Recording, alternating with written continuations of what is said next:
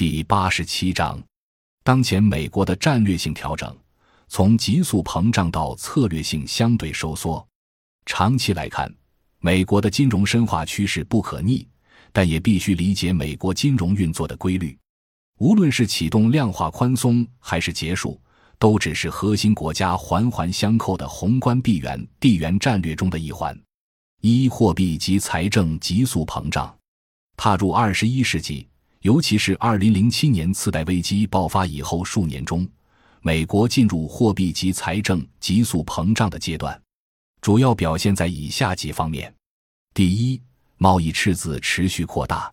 经过两千年 IT 泡沫崩溃及二零零一年九幺幺引发的短暂衰退后，美国经济其后全面复苏。在美联储主导的低利率环境下，金融愈加深化。房贷等债务膨胀成为经济增长的主动力，与此同步的是贸易赤字急速上升至历史高峰。第二，财政赤字迅速膨胀，与美国货币供应急升同步的是美国经济加深金融化及联邦赤字膨胀，如图一点一二所示。尤其是次贷危机后，量化宽松的一个操作环节是联邦赤字相应急剧膨胀。在二零零九年达到一点四万亿美元的历史高峰值。第三，军事支出急增。美国的全球实力主要靠强大的军力维持，其军事开支自然是美国政府的主要支出。如图一点一三和图一点一四所示。二战后，美国的联邦政府债务与国防开支是同步增长的。从其阶段性波动来看，自冷战结束后。美国军费曾持续下降近十年。一九九九年欧元通行，美国为打击欧元的主权基础稳定性而介入科索沃战争，军费开始回升。自九幺幺事件后，美国发动反恐战争以来，军费急速膨胀，达二战后最高水平。为了使美元继续在全球称霸通用，美国历届政府必然全力打击任何可能威胁到美元霸权之货币。近期例子为欧元与人民币，既不容许任何国家挑战美元独大的局面，也严禁任何国家试图改变以美元为首的国际货币与贸易政策。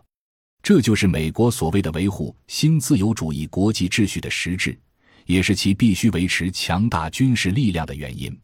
如图一点一五所示，二零一四年美国军费支出超过全球的一半，位列第一。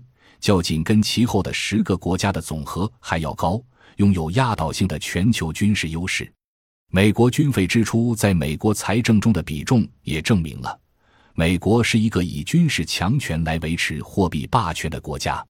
以二零一三年为例，仅以实际开支而言，美国的财政支出第一位是社会福利，第二位是医疗保健，第三位是军费，但前两项为刚性开支。并且有独立的税项及财政账目，并不属于联邦税收支出。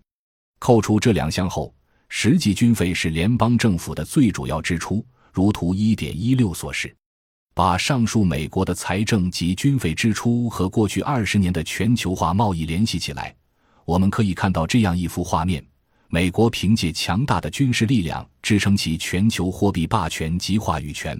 塑造一个有利于其自身的全球贸易秩序。美国输出美元流动性，换取其所需的全球资源及劳动力成果，以贸易赤字形式流出的美元，又以国债的形式大量回流美国，维持国内低廉资金成本，支持美国企业获得廉价资金在全球进行竞争，并收购新兴经济体有价值的资产，并加速其金融化。而国债又支持政府的财政支出。继续维持其绝对的军事优势。感谢您的收听，本集已经播讲完毕。喜欢请订阅专辑，关注主播主页，更多精彩内容等着你。